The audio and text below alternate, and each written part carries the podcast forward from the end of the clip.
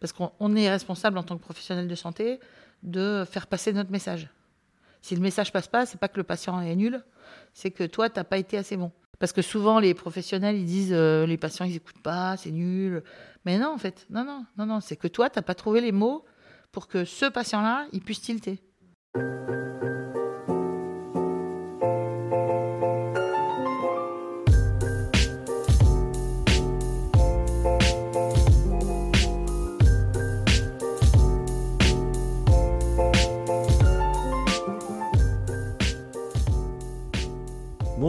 Je suis Baptiste Blanchard, jeune ostéopathe sur Montpellier, et vous écoutez Soignant Soigné, un podcast qui s'intéresse aux thérapeutes et aux patients.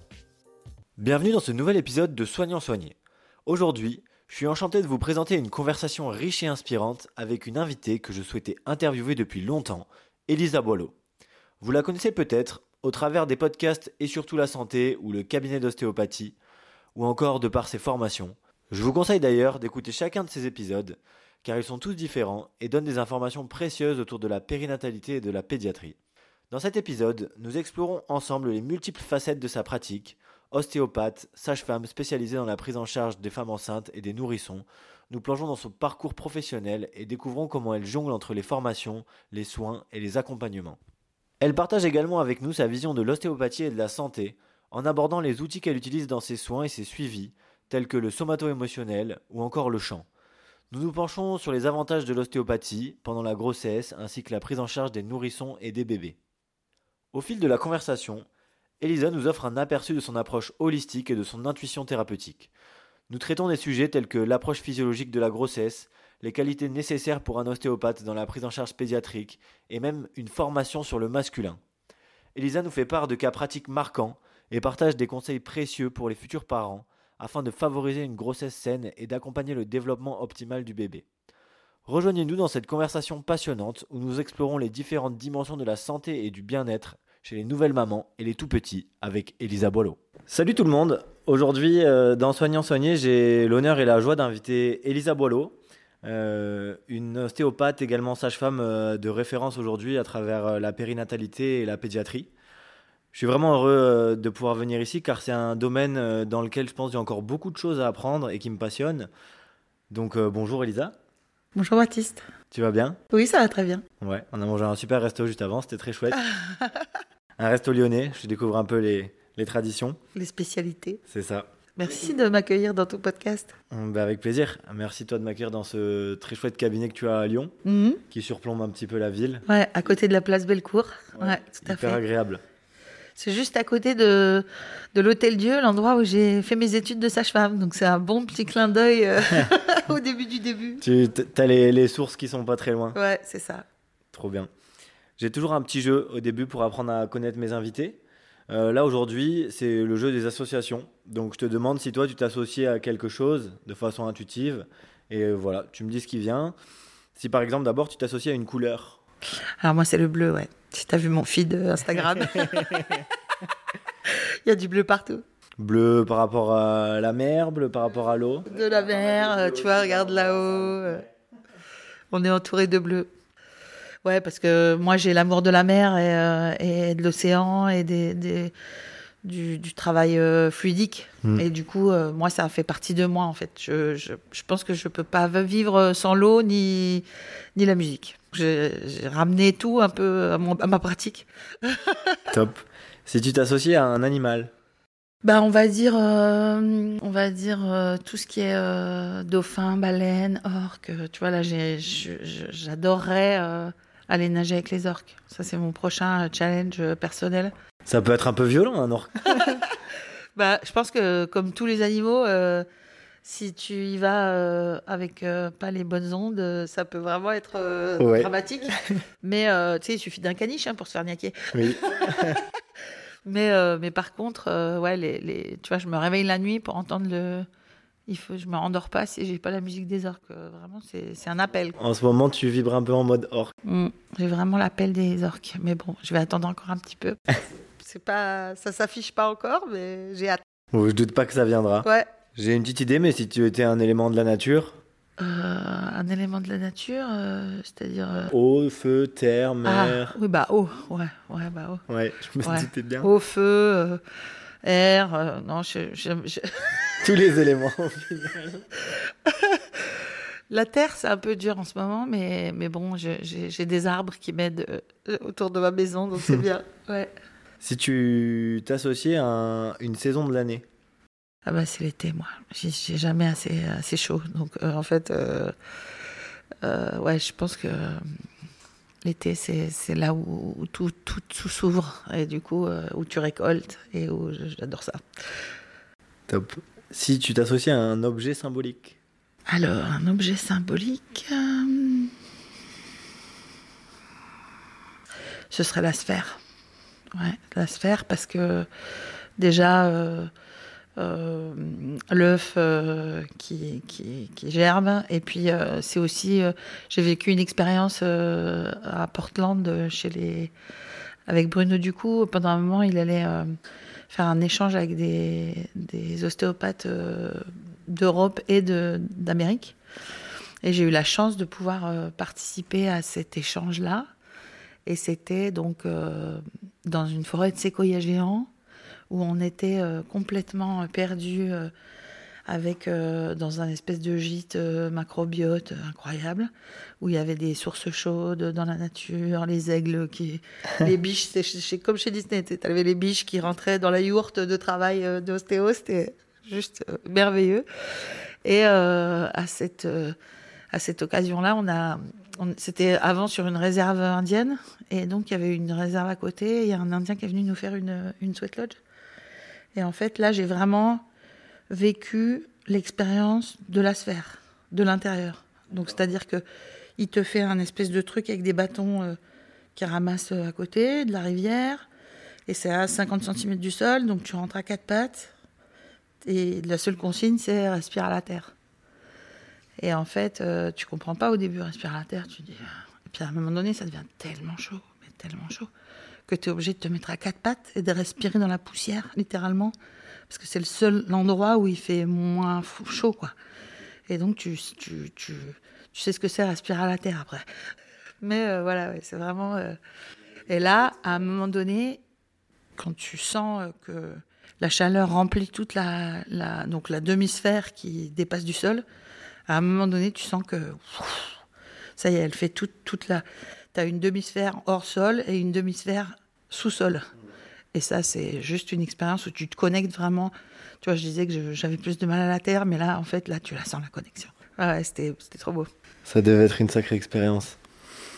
Si tu t'associais à, à une citation, Euh, ben récemment, euh, tu vois, suite à mon petit cours en Allemagne, là, où en fait, euh, on m'a dit que hum, c'était, euh, on en parlait euh, à déjeuner, euh, en disant que voilà, j'ai envie de transmettre surtout de d'être différent et que d'être différent, c'est ça qui va te transformer et te, te rendre meilleur thérapeute. C'est pas par le contrôle du cortex préfrontal que tu vas pouvoir trouver des techniques, plus de techniques, plus de structures, plus de.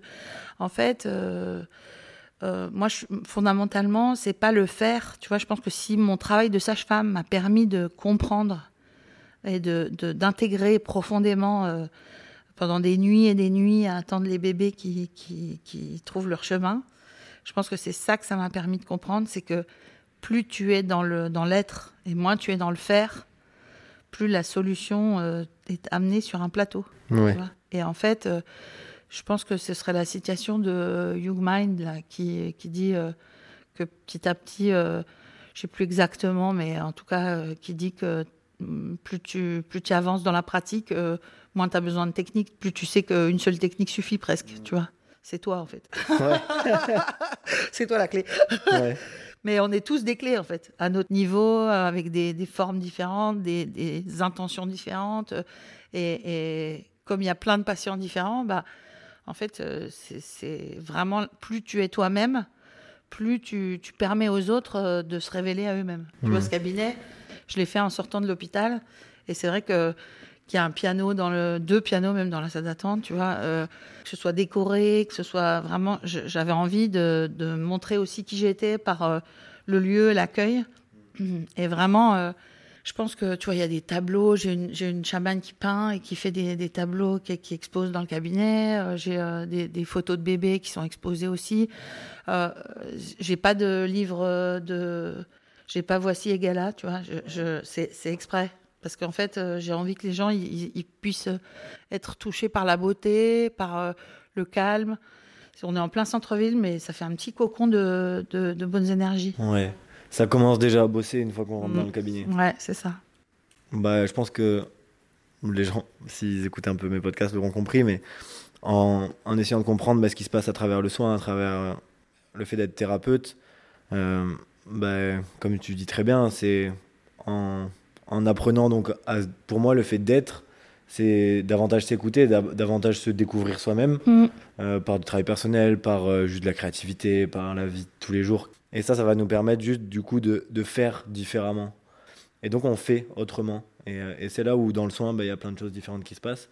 Et, je trouve ça passionnant. Oui puis pour euh, rentrer dans la créativité il faut lâcher euh, le mental l'ego et, arriver à une partie de, soi qui sait, mais pas qui c'est le savoir universel, intemporel, la connaissance. Quand euh, style dit seuls les tissus savent, c'est vraiment euh, cette notion-là du, du, de se relier au grand tout et à la source. Et chacun voit son, son, terme qui lui convient. Oui, oui, oui, on peut parler de Dieu, on peut parler du grand tout. Pas on peut se parler... mettre à la place d'eux, mais au service d'eux, en fait. Si tu t'associais à une chanson?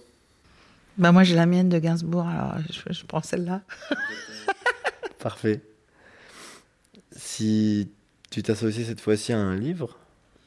Alors euh, le livre que j'adore c'est L'ombre du vent, mais c'est pas du tout un livre ostéopathique. je pense qu'à un moment on aura compris que c'est pas uniquement à travers l'ostéopathie qu'on se développe en tant que thérapeute. Mm. Mais euh, après, moi, j'ai eu la chance de rencontrer quelqu'un qui m'a fait lire euh, des, des, livres, on va dire, pour m'ouvrir, parce que j'ai eu un deuil très, très jeune, moi. D'accord. Et donc, j'ai eu des questionnements existentiels assez tôt, qui m'ont un peu perturbé euh, dans ma scolarité, dans... et qui m'ont permis de vraiment avancer sur cette notion-là existentielle très tôt. C'est-à-dire que moi, par exemple, je lisais euh, Dialogue avec l'ange à 16 ans. D'accord. Euh, les, les, les accords Toltec, euh, j'ai découvert La Source Noire. Je connais pas, euh, mais bah, je voilà, note tout ça. C'est vraiment des bouquins. Euh, si vous avez un processus de deuil à faire, si vous avez des interrogations, tu vois, je trouve que moi j'avais euh, j'avais 17 ans, euh, ouais, 16 17 ans, j'étais vraiment dans une dans une grande réflexion profonde sur euh, où vais-je, qui, suis-je, dans quelle étagère. Et euh, vraiment, c'était quelque chose qui m'a permis d'intégrer de, euh, une compréhension du monde euh, autre. Euh, les cinq blessures de Lise Bourbeau, La mort est un nouveau soleil. Il y a aussi le livre Le cinquième rêve qui est super beau aussi, qui parle des dauphins et tout. Euh, voilà, vraiment. Euh. Donc, c'est tous des livres qui m'ont vraiment inspiré sur, euh, sur mon développement personnel et, euh, comment euh, lâcher des choses euh, inutiles, comment se focaliser sur le positif. Mais en même temps, c'est un travail de tous les jours, hein, donc je suis loin d'avoir terminé. Bien sûr. J'ai envie de dire que plus tu commences tôt, plus tu as, as, des trucs à travailler. Mais euh, c'est aussi ce qui m'a permis d'être euh, moi aujourd'hui et de, de pouvoir euh, vraiment avoir des, des pistes de, de, réflexion et de, de, de continuer ce travail-là qui est, qui est, assez fantastique de, de pirate quoi en fait on va à la chasse au trésor et on va aller laisser éclore des choses de soi que jamais on n'aurait pu imaginer en fait ça, ça a participé à, au fait qu'aujourd'hui ben, tu es Elisa Boileau dans ce que tu fais ben je suis en devenir encore ouais, toujours tu vois, j'ai pas je considère loin de là euh, d'avoir terminé. Mais ce qui est sûr, c'est que c'est de mieux en mieux. Ouais. Et que envisager la vie comme ça, ben c'est assez chouette parce que je, je suis dans la curiosité de tout ce qui va venir et euh, j'ai plein d'idées, j'ai plein d'envies de, et du coup, euh, ben voilà, c'est juste de, comment ça s'organise et la surprise de savoir avec qui, euh, qu'est-ce qui va, l'alchimie de, de, la gestation, tu vois. Trop bien. Euh, la lecture, je pense, est, est une source de d'avancées folles, personnelles. Moi, je sais que je lisais très peu avant. J'ai commencé à lire avec Bernard Werber, qui m'a bien accompagné au début parce que c'est hyper prenant et c'est fascinant. avec les fourmis, avec les avec le royaume des dieux. j'ai adoré. Et euh, après, du coup, ça m'a permis de me pencher un peu plus sur les livres ostéopathiques qui me passionnaient à travers mon métier. C'est vrai que ça accompagne énormément dans les compréhensions, dans ce qu'on fait, ça donne confiance. Je conseille vraiment de, lire l'ostéopathie, peu importe. Mais... Euh. Bah, en, en, ostéopathie, ce que je conseillerais à un jeune étudiant qui, qui démarre, c'est de prendre déjà la Bible ultime. C'est le, les livres de, de Pierre Trécot. Hein, approche tissulaire niveau 1, approche tissulaire niveau 2. Et puis, euh, il a fait aussi la, traduction de, de, la vie de style, hein, l'autobiographie. Je pense que ça, c'est déjà trois bonnes bases euh, exceptionnelles qu'on peut déjà euh, intégrer. Après, c'est aussi les, les livres d'Andrea Duval ouais, et ce petit livre est vraiment une, Becker. Une Bible, échange des techniques réciproques. Puis après, les livres de Becker, c'est vraiment pas forcément toujours évident à lire, mais enfin, Becker, du moins. André Pierre Duval, c'est quand même plutôt simple. Et il y a plein de compréhension au fur et à mesure qu'on le relit. Mm, mm, mm. il y a le livre aussi qui sort un peu du cadre, mais qui permet une ouverture aussi. C'est le pouvoir bénéfique des, mains. Je connais pas. De Anne, euh, Barbara Brennans. Et donc, euh, voilà, celui-là, il permet d'avoir aussi une, une, ouverture un peu. D'ouvrir un peu le champ des possibles, carrément. Merci pour cette première petite présentation. Pour te connaître euh, davantage, comment tu pourrais nous dire aujourd'hui qui es-tu, Elisa Boileau? Alors, euh, ça c'est une grande question. bah aujourd'hui, on va dire que euh, je suis une aventurière de la vie. C'est vrai que j'ai pas mal euh, démarré de, de, de, challenge pour pouvoir vraiment avancer dans, dans ce qui me permettait de, de me découvrir moi-même, mais à la base dans ce qui me plaisait. C'est-à-dire que j'ai focalisé sur vraiment quelles étaient euh, mes, mes, passions pour pouvoir les intégrer dans euh, ma vie quotidienne. À savoir la musique. Hein, je, vis euh, depuis mes études sans, sans, télé, mais je ne peux pas vivre sans musique. Je suis permanence en permanence en train de découvrir des, nouveaux, des nouvelles choses, des nouvelles tendances, des nouvelles, des nouvelles sonorités, des nouveaux, des nouveaux pays. Et, euh, et c'est quelque chose qui va vraiment euh, avoir un, impact aussi sur mes rythmes intérieurs, sur euh, comment je peux intégrer une, autre dynamique. Et, clairement, ça, ça m'a porté, notamment le travail vibratoire, où à la base, c'était pas gagné parce que j'avais pas trop la, j'avais pas de prédisposition vraiment à chanter. Hein, comme je te disais, je sais pas lire la musique parce que je suis un peu un poil dyslexique, je pense. Et euh, moralité, euh, ça a été très très compliqué au début. Et puis finalement, euh, je me suis dit, ben non, en fait, je vais, je vais faire ce que j'ai envie. J'ai envie de le faire, même si j'ai des nodules, même si, a priori, je sais pas lire la musique. J'avais un grand-père qui faisait du violon à l'oreille et, et, qui, manifestement, jouait quand même pas trop mal. Et je me suis dit, bon, finalement, je vais pas prendre les chemins classiques mais je vais arriver à faire des trucs euh, euh, un peu aussi parce que je l'ai testé euh, en salle d'accouchement et que j'ai vu que ça traversait le mur du feu. Et donc au début, avec ma voix grave, super, pas du tout formatée, j'ai commencé à faire des, des, accompagnements de plus en plus, de plus en plus, de plus en plus. Et puis petit à petit, ma voix s'est transformée. J'ai fait aussi la formation de, en psychophonie avec euh, la formation de Marie-Louise Aucher euh, pendant trois ans à Marseille avec euh, Annie Paris. Et donc, ça m'a donné des bases, on va dire, musicales, corporelles, gestuelles, sur le travail du, souffle, de la voix, du jeu vocal, et sur quelque chose qui, qui quand même commençait à s'ouvrir. Et puis, peut-être petit à petit, j'ai aussi rencontré une chanteuse lyrique Flavia Mounagi, qui, travaille aujourd'hui, euh, elle est euh, sur euh, Avignon, qui travaille sur le souffle et la voix dans le développement de l'être intérieur. Donc on, est bien raccord. Et, on a commencé dans la même formation en psychophonie à se faire des séances mutuelles. Finalement, on a dévié un peu. et on a finalement démarré des formations toutes les deux pour vraiment transmettre ça, l'expression du, souffle et de, la, voix, euh, de l'être par la voix.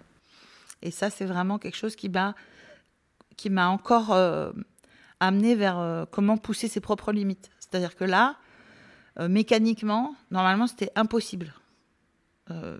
médicalement, j'avais des nodules d'effort, des kissing nodules très blancs. J'étais allée voir Jean Blaise Rock, euh, qui à l'époque euh, était la référence euh, lyonnaise. et il m'a dit ah tes, nodules ils sont quand même bien bien anciens. Ils étaient plus vascularisés. Ils étaient normalement c'était tout cicatriciel et il n'y avait aucun recours pour arriver à les, à les, les, remettre. Et finalement ils ont disparu petit à petit avec le travail. Ça devait t'empêcher de chanter normalement. Bah en fait ça me faisait une voix très grave le matin. On me disait monsieur au téléphone, par exemple. Et euh, j'avais une voix hyper grave. J'arrivais pas à monter, je forçais, j'y arrivais pas. Et, euh, et, petit à petit, en fait, ça s'est ouvert euh, tout doucement, à force de travail, mais pas du tout dans le, pas dans le travail, tu vois, laborieux, vraiment dans le travail plaisir, dans, ok, je peux faire cette note, ah ouais, je peux faire ça, ah ouais, comment je peux m'ouvrir encore, ah bah quelle position dans mon corps va me permettre d'ouvrir ça? Et ça a vraiment été un outil de découverte aussi dans une autre pratique que, euh, que l'ostéo, mais avec une, un vrai résultat intéressant. Quoi. Notamment, tu vois, j'ai fait mon mémoire d'ostéo sur le, la psychophonie et l'ostéopathie, et sur les enregistrements vocaux et les, les, les diagrammes de, de, la voix. Tu vois, il y a, y a, y a tu peux faire des, des différentes fréquences. Différentes fréquences. Et eh ben la voix devenait de plus en plus propre d'une séance. J'ai fait sur trois mois, sur trois équipes, deux équipes différentes, une ici, une à Avignon, à, à, Cavaillon, pardon. Et, euh, et en fait, euh, sur les patients qui étaient euh, dans l'étude, la voix s'est améliorée, devenue plus pure, et vraiment, et ça, le, le, le bénéfice était gardé d'une séance à l'autre. Donc en fait, c'était assez euh, la voix visuel des, la voix des, patients. Ouais. Sachant qu'il y avait des chanteurs, mais il y avait aussi de. Tu vois, j'avais la mère d'une amie qui est venue euh, se prêter au jeu. Et, euh, et clairement, tu, tu, ta voix, elle va aussi traduire de ton émotionnel, de qui, qu'est-ce que tu transmets à l'extérieur, de comment toi t'es vu de l'extérieur. Carrément. Ouais, je pense que c'est un sujet qui doit être hyper vaste comme, euh, comme le regard de quelqu'un peut, peut donner énormément d'informations. Euh, la voix. Bah en fait, on, tu vois, au téléphone, on reconnaît tout le temps, tout de suite qui est. Quelqu'un qui a besoin de bosser en émotionnel aussi. C'est ça. Ouais, Et pour comprendre un peu mieux, du coup, ce mémoire, c'était quoi? Tu, tu, tu, soignais des gens par rapport à des problèmes euh, vocaux ou Non, non, pas forcément. C'était c'était comment développer ouais, la, voix, l'état de la voix soit dans un outil euh, à but euh, professionnel, soit euh, juste à confort personnel. Mais c'était aussi pour objectiver, en fait, avec les diagrammes, les enregistrements vocaux et, visuellement, tu vois vraiment une différence intéressante. D'accord. Et à travers des, pour que j'essaie de comprendre, à travers des soins d'ostéopathie? Oui, alors je faisais un enregistrement voix chantée, voix parlée avant le, la séance. en psychophonie, on fait aussi beaucoup de ce qu'on appelle le cliché des sons. Donc en fait, la, personne se met derrière un mètre, elle va envoyer des sons sur euh, plusieurs octaves pour arriver à décrypter en fonction de comment le son euh, vibre. Si un organe est en hyper, en hypo, tu sais, sur la base des, chaque note correspond à un métamère embryonnaire. Comme un peu, euh, ce qu'on connaît plus, on va dire, c'est les bols tibétains qui correspondent à chaque chakra. Bah là, en fait, si on découpe encore plus en fonction des métamères embryonnaires, on a une note, euh, tu vois, comme un peu les, en médecine traditionnelle chinoise, quand ils travaillent avec les, diapasons, bon, bah, ils travaillent sur ces zones-là de, de euh, connexion entre les différents euh, métamères embryonnaires. Ok, c'est hyper intéressant. Ouais. Et les anciens Chinois, ils disaient, si tu veux faire plaisir aux fantômes, enfin aux anciens, il, faut, il faut faire vibrer les notes. Parce que c'est vraiment ça qui, qui est encore plus subtil qu'une aiguille. Ok, top. Donc, euh, est-ce que tu peux nous parler un peu plus de ton parcours? Euh, Tu as d'abord été sage-femme. Ouais. Il y avait la musique avant ça? Alors, euh, la musique, elle fait partie de ma vie, mais pas. Professionnellement ben, euh, je l'ai pas, j'ai pas fait partie de chorale. J'ai j'ai fait l'école de musique, mais c'était pas très. Concluant. Ouais. Comme tu m'as décrit tout à l'heure au restaurant. Oui, j'ai triplé, j'étais super mauvaise. Enfin, c'était tout ce que, tout ce qui finalement euh, euh, était compliqué. euh. Alors c'est vrai que la musique c'est ardu, qu'il faut faire ses gammes. On dit ça. hein. J'ai fait du piano, mais je me faisais taper sur les doigts parce que j'étais pas bien. Je, je, changeais les. mais j'a- j'avais 10 ans, quoi. Donc en fait, je trouvais qu'il y avait certains, certains, euh, certains accords qui allaient pas. Ma, ma prof, elle me faisait jouer des pièces russes. Donc en fait, je changeais en disant c'est quand même plus joli ça. ça lui plaisait pas. J'écrivais les notes sur les partitions et je les jouais euh, de tête. Et puis après, j'effaçais tout. Mais elle regardait quand même, je me faisais capter. Donc voilà, c'était un petit peu euh, pas une prise en charge euh, musicale. pourtant, j'étais vraiment motivée pour apprendre et jouer. La prof, elle me disait, mais quand même, tu as la couleur de la musique, c'est bien, il faut le faire. Mais j'ai pas réussi vraiment à, à trouver le, le, le médian. Je l'ai plus trouvé, par exemple, euh, après, quand j'ai fait les stages avec Marc Vella, qui est le pianiste euh, nomade. Je sais pas si tu vois qui c'est. Mm. Celui qui fait la caravane amoureuse. D'accord. Et euh, Marc Vella, il a écrit L'éloge de la fausse note. Ça, c'est un livre aussi à, à, à- à avoir sur sa table de nuit. Parce que ça te montre que finalement, lui, il dit la fausse note, c'est pas vraiment une fausse note, c'est une opportunité pour euh, aller plus loin. C'est Oui, comme les. En rapport avec l'échec. Oui, euh, voilà, c'est ça. C'est comme euh, le, le- la, la fausse note euh, à- à- au niveau de l'évolution, ce serait euh, le changement, la mutation génétique. tu vois Et est-ce que vraiment la mutation génétique, on considère ça comme, un, comme une faiblesse, Ben, on comme serait une, pas là, une hein. avancée Voilà, Ah, je pense qu'on serait encore sous l'eau. Ce serait bien, mais je sais pas, il faut réfléchir. Et donc après, tu te réorientes euh, pour faire l'école de sage-femme? Euh, moi, j'avais déjà en- envie de faire euh, de l'ostéopathie avant sage-femme, puisque j'avais ren- rencontré la profession d'ostéo euh, avec des problèmes de santé petite. Et euh, bah, tout naturellement, j'avais envie de faire de l'ostéo. Donc, euh, comme c'était une profession qui n'était pas reconnue, j'ai d'abord, euh, je me suis d'abord orientée vers sage-femme, qui est une profession médicale, où on pouvait vraiment euh, bah, exercer un peu plus tranquille, on va dire. Et puis, la périnatalité, déjà, ça m'attirait, il faut, faut se l'avouer. Et, euh, clairement, euh, je, trouvais que c'était une bonne entrée en matière pour pouvoir faire de l'ostéopathie pédiatrique derrière. Et donc, euh, ça m'a beaucoup, beaucoup plu. Mon métier de sage-femme, c'était juste une révélation, en fait. Ça m'a appris ce que c'était, même la femme, même le, fonctionnement, même. voilà, c'est métaphysique, l'accouchement, tu vois, c'est quantique, c'est vraiment. Euh, c'est. c'est une expérience qui te, qui te bouleverse et qui te change euh, à jamais, en fait. Et pouvoir euh, être ce point d'appui-là pour les femmes euh, à ce moment-là, c'est vraiment quelque chose qui est, qui est extraordinaire, qui, te, qui, qui pourrait te faire assez rapidement euh, te, laisser euh, euh, décoller du sol. hein, voilà. C'est un peu d'ailleurs euh, ce qui se passe des fois euh, avec certaines de mes collègues qui, qui gardent les manettes. En fait, à un moment donné, dans l'accouchement, tu es obligé de, de, prendre le, de faire le putsch pour dire euh, allez, maintenant on y va et c'est moi qui c'est moi qui lead parce que là, on, a besoin que ça avance. Sauf que ce moment-là, il faut assez rapidement le lâcher. C'est-à-dire que, comme je disais tout à l'heure, ce, ce métier, il m'a appris la patience et la, la, possibilité de se mettre en retrait pour laisser faire la personne ce qu'elle a à faire. Et euh, je discutais avec une, une patiente la dernière fois, elle me dit, bah, la sage-femme qui était là pour mon accouchement, à un moment donné, euh, on était dans le noir, à la maison. euh, je, lui disais, mais dis-moi ce que je dois faire, dis-moi ce que je dois. Et en fait, elle me disait, elle m'a regardée, elle, elle, elle, elle m'a respiré avec moi. Elle m'a dit, mais c'est toi qui vas trouver ton chemin. Et en fait, elle me dit, c'est exactement ce dont j'avais en- en- en- besoin d'entendre à ce moment-là précis. C'était pas que elle, elle allait euh, trouver quoi que ce soit. Tu, tu vas pas donner ton corps à la science quand tu rentres à l'hôpital, Mm. de préférence. C'est mieux. Mais par contre, euh, quand tu quand as la chance de pouvoir te relier à, à la, la partie de toi qui sait, bah, en fait, c'est majestueux, quoi. Tu vois, enfin, c'est tellement beau, c'est tellement. Enfin, moi, j'ai été honorée de pouvoir faire ce, métier-là euh, dans ces conditions-là, c'est-à-dire que à la fois, euh, euh, ça a été un peu compliqué pour moi d'être en milieu très médicalisé au CHU, mais j'ai quand même réussi à faire des accouchements enfin à être là pour des accouchements et à accompagner des mamans dans, dans des conditions hyper relaxes, même même au CHU.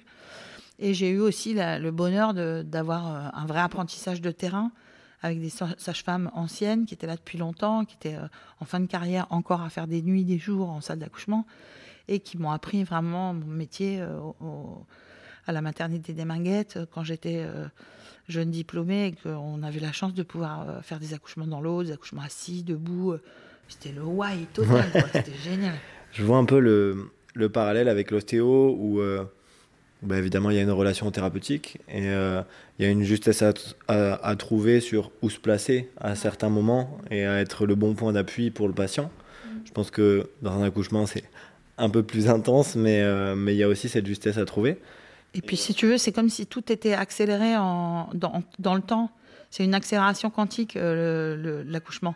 Parce que tu as le résultat de tes actions en direct dans les 12 heures, quoi, en gros.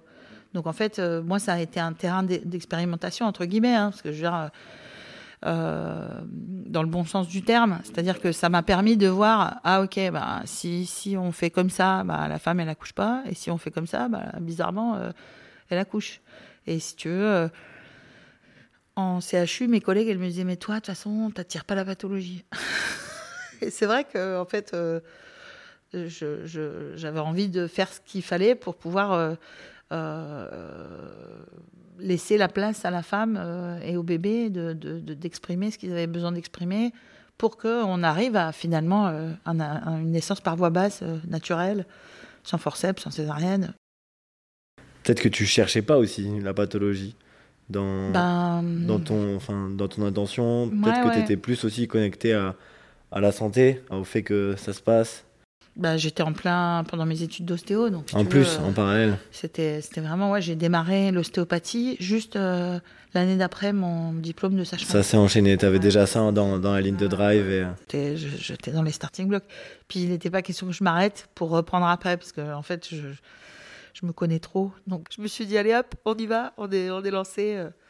Est-ce que pour les sages-femmes, il y a aussi cette transmission de l'ancienneté vers, euh, vers les nouveaux, où il y a le côté médicalisé qui a pris beaucoup, beaucoup de place. Est-ce que, tu vois, je fais un peu le parallèle avec l'ostéo, où on a bah, l'histoire de l'ostéopathie, la transmission euh, aussi de, des pères et de l'historique, de la philosophie. Est-ce que, comment ça se passe chez les sages-femmes? Bah, Disons que c'est un, peu, c'est un peu étrange, parce que dans, je te disais tout à l'heure, les, les anciennes sages-femmes, elles m'ont appris mon métier de physiologiste mais euh, à l'hôpital, au CHU, j'ai appris beaucoup la pathologie, la physiopathologie. J'ai pu observer beaucoup comment ça se passait, les, les problèmes.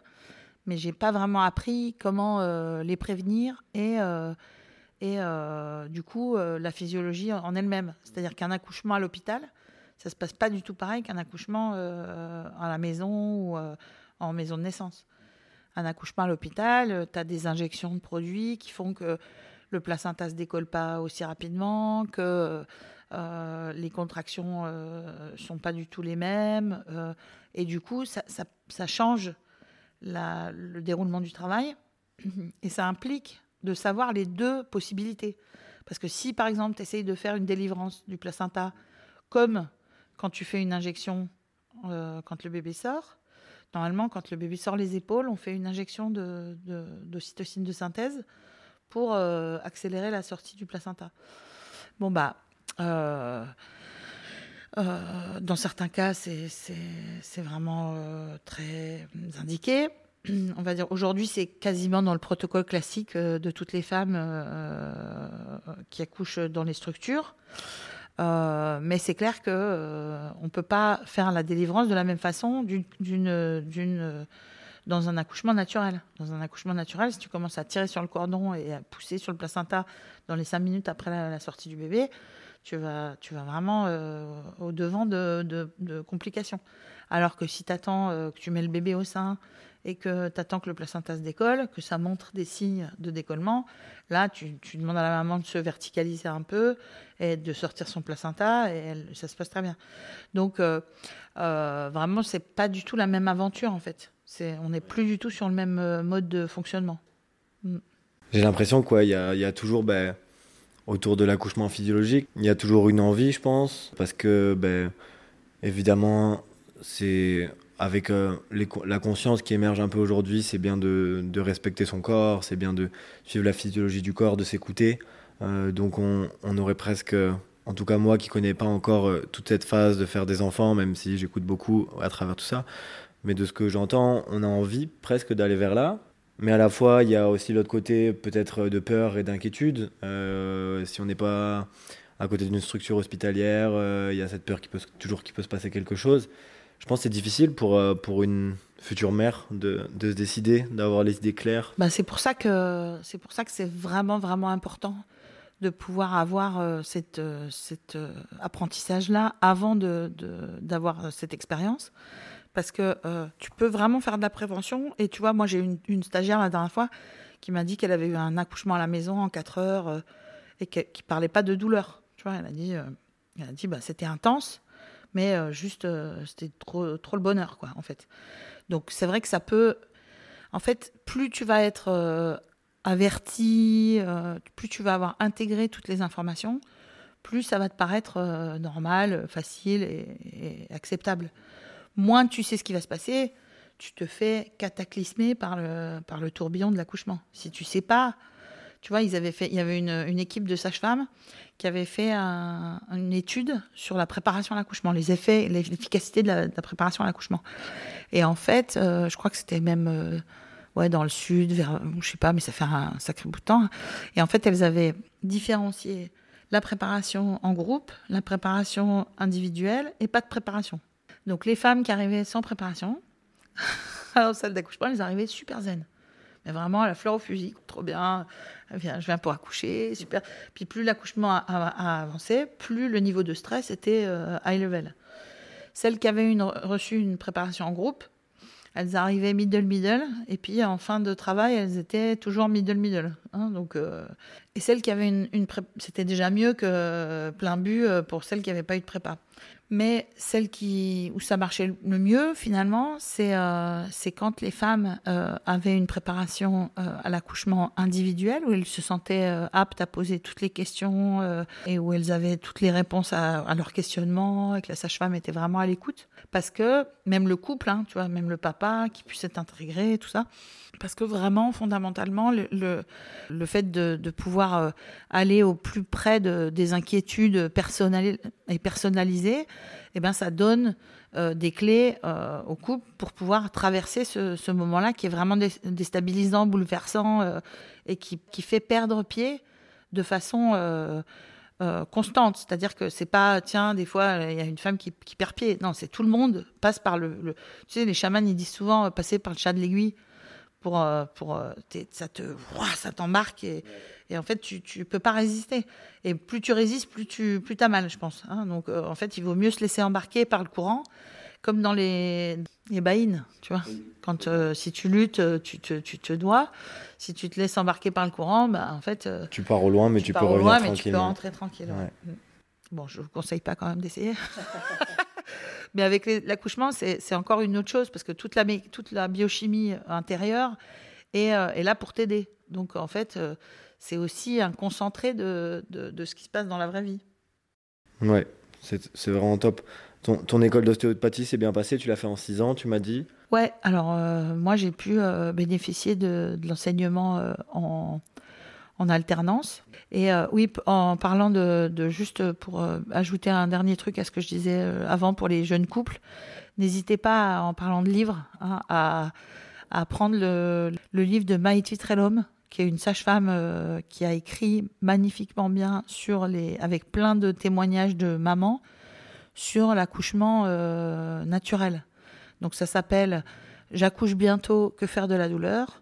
Et euh, ça t'explique tous les mécanismes biochimiques, euh, tout ce qui est pour négocier en salle d'accouchement entre guillemets. Ça va vraiment être une, euh, une Elle en a écrit un autre qui s'appelle Se préparer en couple et où il y a des plein de postures avec les papas sur les ballons pour pouvoir se mettre pendant le travail, avant le travail, en fin de grossesse pour avoir du confort. tout ça, c'est des, ressources infinies pour pouvoir avancer. Mm. Tu fais tes six années d'école d'ostéopathie. quand tu en ressors, qu'est-ce que ça t'a apporté? Ah ben, moi, je veux dire, c'est exactement ce que j'avais envie de, de, de pouvoir développer. Parce qu'en en, sage-femme, j'étais frustrée de voir que les femmes, elles avaient des pathologies. Genre, euh, tu vois, le pire, c'était l'asiatique de grossesse. Et puis, on la regardait comme ça en disant Ah ouais, ça a l'air d'être vraiment douloureux. Hein. Bah, mon courage, 007, euh, et vous avez juste encore trois mois. et du coup, pour moi, c'était frustration extrême. Quoi. Je me disais Mais c'est pas possible qu'on les laisse. Euh, ou la femme qui vomissait, tu vois, qu'on qu'on n'avait rien pour l'empêcher de vomir, ou celle qui, qui prenait de l'attention, on n'avait rien pour essayer de voir et moi, le travail somato-émotionnel, il m'a permis déjà, en tant que sage-femme, parce que déjà, je, faisais ça de façon euh, intuitive, on va dire presque, tu vois, sur le terrain, quoi. Parce qu'on n'a pas vraiment, on a un petit peu de cours de, de, psy à l'école de sage-femme, mais vraiment le travail émotionnel qui doit se faire, euh, le vortex de, de l'accouchement, ben, c'est pas tout à fait euh, suffisant pour moi. Je pense que on n'a pas encore bien euh, l'objectif de, l'accouchement physiologique, tu vois, à l'école d'ostéo, de sage-femme plutôt, il faudrait encore développer ça. Parce que dans les hôpitaux, on parle de pôle physiologique, mais si les sages-femmes ne sont pas formées pour euh, vraiment fondamentalement l'accouchement physiologique, bah, ça ne suit pas derrière, en fait. Donc, euh, d'avoir le matériel ou l'intention, c'est bien, mais il faut quand même les outils, parce que si tu n'as pas les outils, tu t'en sors pas. Carrément. Et à l'école d'ostéopathie que tu as faite, tu as eu des, des enseignements sur euh, le côté somato-émotionnel? Ouais, ouais, ouais, on a eu quand même euh, toute une approche euh, sur l'écoute de la main. alors, pas, pas de façon ostentatoire, hein, mais on a quand même eu des profs qui nous ont ouverts, qui nous ont éveillés à la connexion des organes et de, de, l'émotion. C'est chouette. Je pense que c'est pas présent dans toutes les écoles d'ostéopathie aujourd'hui. C'était à l'époque, hein, j'ai envie de te dire, je parle comme une vieille. Parce que depuis, je pense que ça a changé quand même. Ben oui, avec euh, les décrets, les agréments, euh, toute la législation autour de ça. Malgré tout, moi, à l'école de Vichy, en tout cas, euh, où c'était aussi une école pour paramédicaux, on a eu quand même une semaine avec deux Belges qui étaient venus nous présenter tous leurs enseignements sur la somato émotionnelle. C'était hyper intéressant. Moi, ça m'a beaucoup ouvert. Donc euh, oui, moi j'ai eu des gens comme Alain Gassier en viscéral, euh, Vincent Benedetto qui nous a fait l'œil, l'oreille, tous les sens. Donc là, il nous a vraiment euh, catapulté dans une autre dimension. Hein. et, et c'est vraiment, c'était vraiment cadeau pour moi parce que il y avait une bienveillance et une cette espèce de compagnonnage, hein, pour répondre à ta question, qui était pas très bien présent chez les sages-femmes. En fait, dans le milieu médical c'était plutôt un peu l'inverse. Tu vois, nous, on avait fait une, une charte de l'étudiant euh, en deuxième année de sage-femme, avec article 1, l'étudiant sage-femme étant, étant un être humain euh, à part entière, a droit au respect. Ah ouais, parce que vous n'étiez pas trop considéré, quoi. Voilà. C'est fou. Donc, si tu veux, pour... et on l'a placardé, on était quand même inconsciente. Parce que, parce que si tu veux placarder ça en deuxième année, c'était vraiment n'importe quoi. On l'a payé après, je, je tiens à le préciser. Mais, euh, mais c'est vrai qu'on était pleine d'espoir et d'envie de changement pour que justement, la, euh, quand tu sais que la transmission doit se faire dans la sécurité, pour que ton cerveau préfrontal puisse connecter, dès que tu as de l'adrénaline, ton cerveau frontal ne répond plus. C'est-à-dire, il y a un chant de, du, du, cerveau qui réfléchit quand tu es en mode euh, survie qui ne se, qui ne se connecte plus. Quand tu es en mode survie, c'est action-réaction. Donc, quand tu fais de la transmission, si la personne en face de toi a peur, il ne reçoit, pas grand-chose. Si on pouvait expliquer ça à l'éducation nationale, par exemple, tu vois, euh, mais aussi euh, dans toutes les, dans toutes les, les, les centres de formation. C'est-à-dire qu'aujourd'hui, on on fait du service qualité, euh, il y a beaucoup de, de, contrôle, tout ça, mais euh, il n'y a pas de, il a vraiment pas de, c'est pas fait dans le bon sens, quoi, tu vois. Enfin, parce que euh, clairement, la bienveillance, tu vois, moi qui, ai pas mal d'étudiants jeunes dans les formations, je m'aperçois que de plus en plus, le retour des étudiants, c'est que dans les écoles d'ostéo, il y a peu de bienveillance. Ouais, il y a énormément de hiérarchie et c'est devenu très, bah, du coup, professeur, Scolaire, élève. voilà, Et donc, moi, j'ai eu la chance d'avoir de, des professeurs qui étaient super à l'écoute, très euh, humbles et, euh, et, pas du tout, euh, pas tous. Hein. Il y en a un, deux, trois qui, qui roulaient en fuego. mais, mais par contre, ouais, je je, remercie euh, d'avoir euh, d'avoir eu des professionnels sur qui je pouvais euh, m'appuyer, me sentir écoutée, vraiment d'avoir pu vivre ça aussi bien en tant que sage-femme. On avait une qui nous faisait la psycho, par exemple, qui était sage-femme, qui avait passé son doctorat, qui était vraiment super éveillée. Et genre, ça faisait du bien, mais c'était pas la, la, la majorité. Quoi. Ouais. Ouais, bah, je pense que comme on a aussi euh, fait l'école en tant que paramédicaux, on, est, on arrivait déjà pas tout à fait dans le même cadre qu'aujourd'hui les étudiants qui arrivent directement après le bac à l'école. Et c'est une autre. Enfin, c'est. C'est un peu une autre dynamique, mais je pense qu'il faut, il faudrait veiller à pas se perdre dans ce côté. Euh, il faut crédibiliser la profession, il faut rentabiliser, il faut. C'est vrai que c'est c'est pas euh, forcément l'objectif au départ, et c'est c'est un peu c'est un peu perdre l'essentiel, comme pour la naissance, tu vois.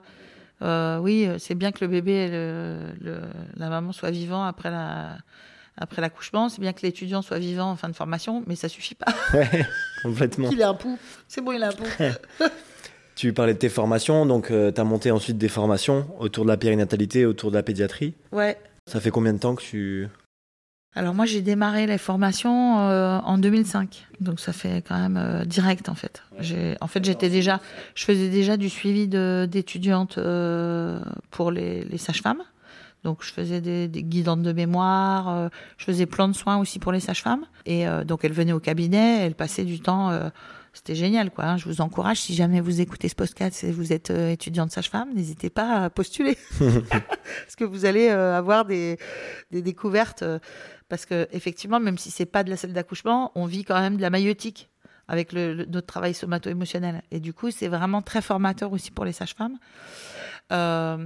donc, d'ailleurs, il y en a quelques-unes qui ont fait leurs études d'ostéo derrière, après mes stages, tu vois, en tant que sage-femme. Ça a planté des graines. Bah oui, parce qu'en fait, ça ça te donne une, ça te donne la 3D quoi. Quand t'es quand es sage-femme, ça ça t'ouvre euh, plein de possibilités de libérer les stagnations de dilatation du col, euh, de de libérer les, les épisiotomies. Euh, donc ça te gagne un temps fou quoi en fait. Ouais, c'est génial.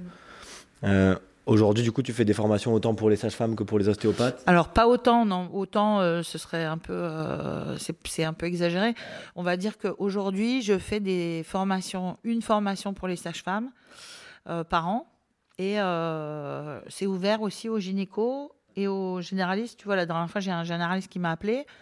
Euh, c'est génial, hein, parce que je veux dire, il voulait savoir si l'ostéopathie pouvait améliorer une de ses patientes. C'est une super démarche. Enfin, moi, vraiment, je, je vous encourage, si vous avez des questions, à, me contacter pour pouvoir vraiment avoir une une, euh, des pistes euh, dans un sens ou dans l'autre d'ailleurs. Hein. Ouais, ouais, mais j'espère qu'on va continuer à tendre vers, euh, vers ben, cette complémentarité dans le soin et cette alliance entre le côté bah, médical et le côté plus alternatif. C'est sûr, parce, qu'en fait, une fois qu'ils ont compris que ce qu'on ce qu'on fait finalement, c'est très complémentaire avec ce qu'ils font eux et qu'on a tout à y gagner en fait. Hein. C'est pas pour rien qu'il y a des coupeurs de feu aujourd'hui à l'hôpital. Hein. Ouais, c'est clair. Et, et, clairement, en termes de, tu vois, l'équipe de Bruno Ducou, qui travaillait à l'hôpital euh, de, Bordeaux en pédiatrie euh, cardiaque. Euh, ils avaient mis au point une petite étude interne où en fait ils avaient mis en évidence qu'avec le suivi ostéo précoce en, en post-chirurgie cardiaque, le temps de hospitalisation des enfants était réduit de 50%. Et donc, euh, suite à ça, ils ont changé les. Donc, ils fonctionnaient, je pense, en petite association bénévole euh, au sein de l'hôpital. Quand ils ont vu que c'était efficace comme ça, finalement, l'hôpital a viré l'association. Ils ont mis des kinés euh, qu'ils ont formés un peu à la va-vite, surbookés, sous-payés. Ça n'avait pas de sens, en fait, parce que du coup, c'est pas du tout le même travail, en fait. sans rien enlever au kiné, hein, mais je veux dire, c'est. C'est juste deux, travail différents. Voilà, c'est ça, on n'est pas sur la même planète, en fait. Et il euh, n'y a pas de compétition, en fait. Au Non. contraire. Et encore une fois, c'est hyper complémentaire. Bah Les deux sont Mais indispensables. clair, mais bien évidemment. Et, euh, et du coup, le fait de, d'avoir vraiment cette approche-là, ça, c'est, m'a permis aussi, en tant que sage-femme, de voir l'apport de l'ostéo et en tant qu'ostéo, de voir euh, ce qu'on peut, euh, ce qu'on peut aussi partager aux, aux- aux professionnels qui sont sur le terrain, parce que les ostéos peuvent pas encore entrer en salle d'accouchement. Donc, la, former les sages-femmes sur le terrain, pour moi, c'est vraiment aussi un retour aux sources par rapport à ce que j'ai fait moi et, euh, euh, de leur donner des clés. euh, parce qu'en fait, au départ, j'avais pas du tout l'objectif de former des sages-femmes. Mais mes collègues de Givor, à la maternité de, de Givor à Lyon, il y a, une, une, baignoire de dilatation, il y a un tatami d'accouchement physio. Et donc, moi, en gros, quand j'avais des, des amis qui euh, sages-femmes avec qui j'avais travaillé au Minguette, qui euh, en, louaient un plateau technique à la maternité, j'arrivais avec euh, en accompagnant mes patientes, donc on faisait des boas dans le couloir, c'est boa, on arrivait en disant bonjour, bonjour, on vient pour l'accouchement, puis en fait euh, elles faisaient deux heures de boa dans la salle. Elles sortaient leur bébé, puis deux heures après, on repartait. Merci, au revoir, salut. Donc, au bout d'un moment, mes collègues de, de la maternité m'ont dit Tu vas nous narguer encore longtemps, là. Fais-nous fais-nous une formation et on viendra. Effectivement, c'est ce qu'on a fait. J'ai ouvert la formation euh, sur demande des sages-femmes express. Et euh, j'ai vu finalement qu'il y avait plein de sages-femmes partout euh, en France qui, qui avaient envie aussi d'avoir d'autres outils. Donc j'ai fait plusieurs formations à Lyon, deux formations à La Rochelle aussi, et pour les sages-femmes spécialement. Et, vraiment, le- les retours sont, sont assez chouettes, quoi, parce que ça leur permet de vraiment avoir une, une, d'autres outils sur euh, vraiment le pré, euh, le père, le postpartum, euh, et vraiment de- d'avoir un, un outil complet qui, qui va ouvrir les écoutilles et donner plus de liberté, plus de physiologie. Et vraiment, elles sont, elles sont vraiment hyper étonnées même d'avoir autant d'impact. Pour revenir sur les outils que tu utilises toi aujourd'hui en tant qu'ostéopathe, sage-femme, tu as encore quelques suivis en ostéopathie, tu fais encore des soins. Est-ce que des fois tu assistes encore sur des accouchements?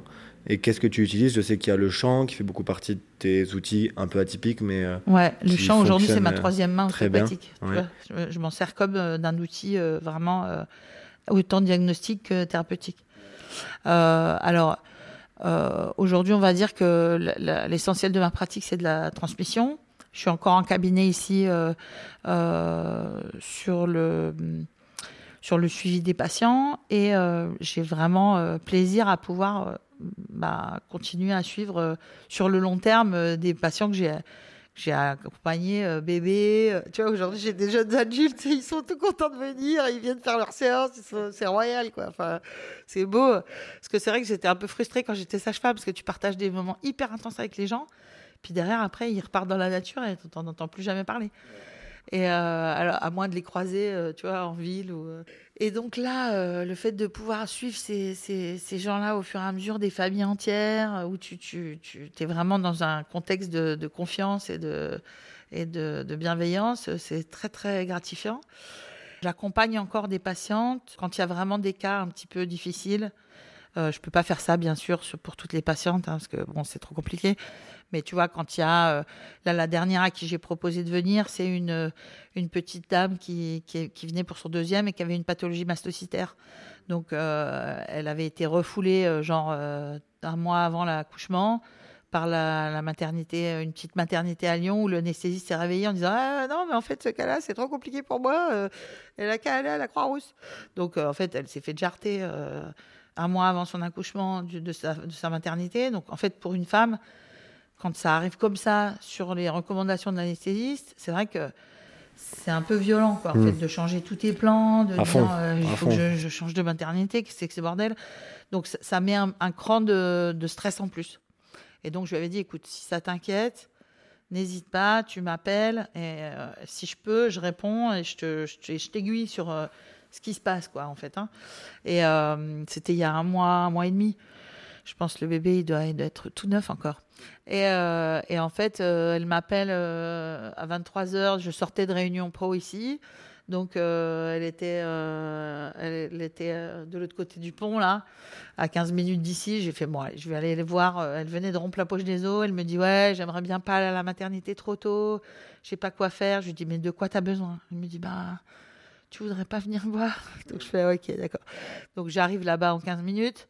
Effectivement, je l'examine, elle était à 8 cm, tu vois, pour un deuxième, c'était. Donc je lui ai dit, allez, on va, on se rhabille et euh, on va, on va direct à la mat. Donc elle n'avait pas trop envie de bouger, mais moi, on avait autant euh, quand c'est tout prévu, qu'on a tout le matériel, euh, je, veux bien, euh, et qu'on est deux sages-femmes, je veux bien qu'on envisage l'accouchement à domicile si tout va bien.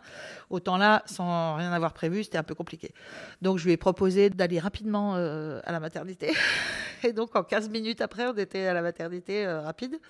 Et, mais c'était vraiment flap-flap, hein, parce que on attendait encore 10 minutes, c'était dans la voiture. Et là, bah, en fait, l'accouchement s'est bien passé, puisque en fait, elle a passé les portes de la maternité, la tête était déjà dehors, je pense. Parfait. Donc, euh, royal. Donc, tu accompagnes encore quelques, exceptionnellement, des accouchements.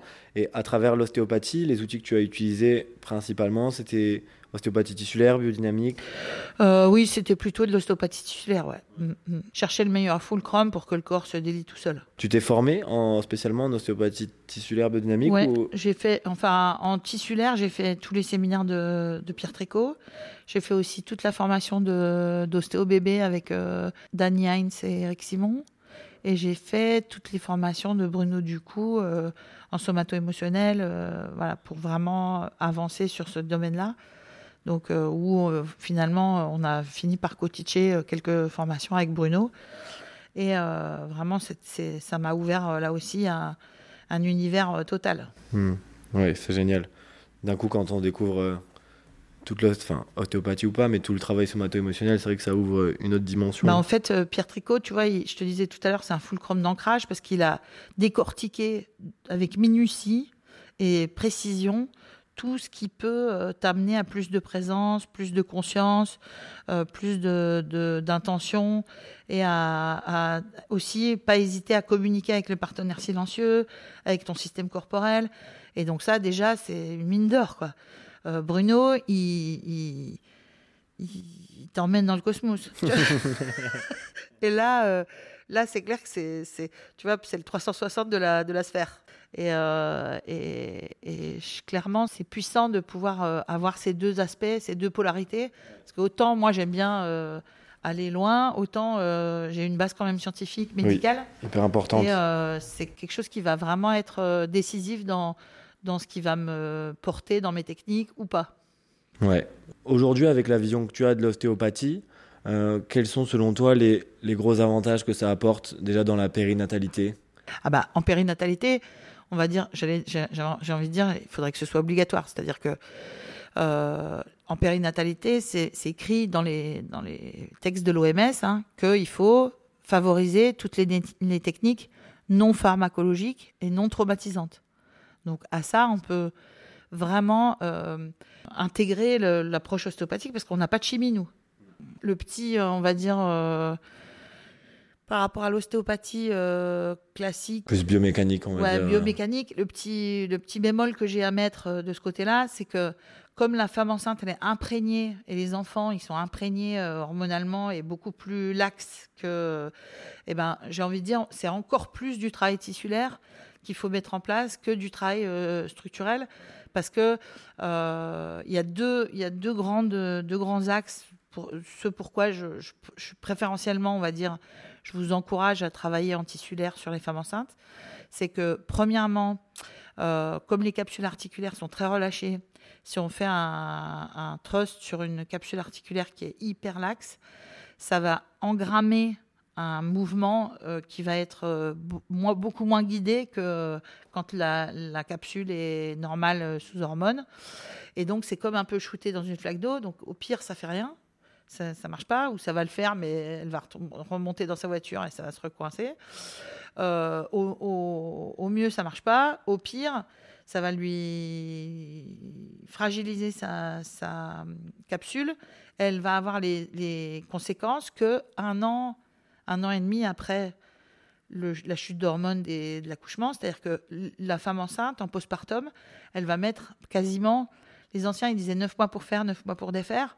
Mais en fait, avec l'allaitement et tout ça, ça fait, on, nous amène vers un an et demi Hein, les Iron Woman que je, suis, elles, elles reprennent vraiment le, sport taquet, euh, pas tout de suite. Hein, genre, elles laissent euh, bien un an, un an et demi de jachère pour pouvoir euh, reprendre. Et après, elles arrivent à même faire des perfs euh, plus qu'elles avaient avant. Donc, il n'y a pas d'urgence à vouloir euh, se relancer dans quelque chose. Au contraire, sur solliciter un corps qui est complètement lax, c'est pas du tout euh, productif. Et puis la deuxième chose qui est un peu compliquée, c'est que dans l'essence même du trust, c'est euh, faible amplitude, haute vélocité. On se souvient que c'est pour euh, chanter la boucle gamma. Et donc ça, c'est les défenses du corps. Euh, pourquoi c'est contre-productif de truster une femme enceinte? Parce que quand tu chantes sa boucle gamma, tu lui envoies un message qui est paradoxal par rapport à ton discours. Si tu lui dis qu'elle a toutes les capacités de, de trouver ses solutions à l'intérieur d'elle, mais que quand même tu vas la truster en loose day, ça la met en hyper-vigilance. Et euh, l'hypervigilance, c'est l'inverse de ce qu'on veut pendant l'accouchement. Donc ça veut dire que si elle est, si elle est en hypervigilance quand elle accouche, ben en fait le, travail, le processus il va pas se faire.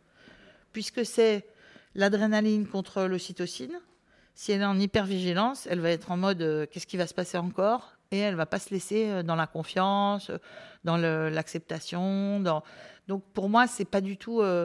Alors je dis ça et son contraire, c'est-à-dire que j'ai pas la vérité. Donc bien sûr que une fois ou deux, s'il faut truster, mais vraiment. moi, je, je considère que si tu as fait un bon travail tissulaire, quand tu fais une mise en tension légère derrière, l'articulation, elle, elle, euh, elle lâche, en fait Puis ce, ce à ça quoi veut pas dire pense, pas de crack. Oui, ça veut pas. Ça veut dire euh, pas de. de- pas de grosses techniques de bourrin qui vont vraiment donner une information mais, euh, mais bien sûr. un peu forte au corps. Après, normalement, ça devrait jamais être comme ça, on va dire. hein. Exactement. voilà. Ça devrait être vraiment euh, clac, tout léger. C'est ça. C'est pas du tout quelque chose Puis après, de c'est tout l'art euh, de l'ostéopathie structurelle derrière, d'arriver à être fin dans tout ça et qui est pas forcément toujours évident pour tous. Et c'est pour ça que des fois, bah, malheureusement, il y a des mauvaises expériences. à Bah oui, tu vois, je, reste euh, scotché à cette phrase-là, moi, euh, de, de Tricot, qui dit à l'intention, la vie répond, à la force, elle se soumet.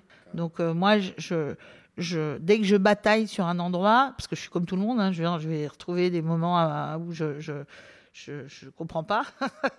dès que je bataille, je me remémore cette phrase-là et je fais ah ok, bon bah c'est pas c'est pas ce chemin-là. Je vais chercher autre chose et j'arrête de batailler. Ouais.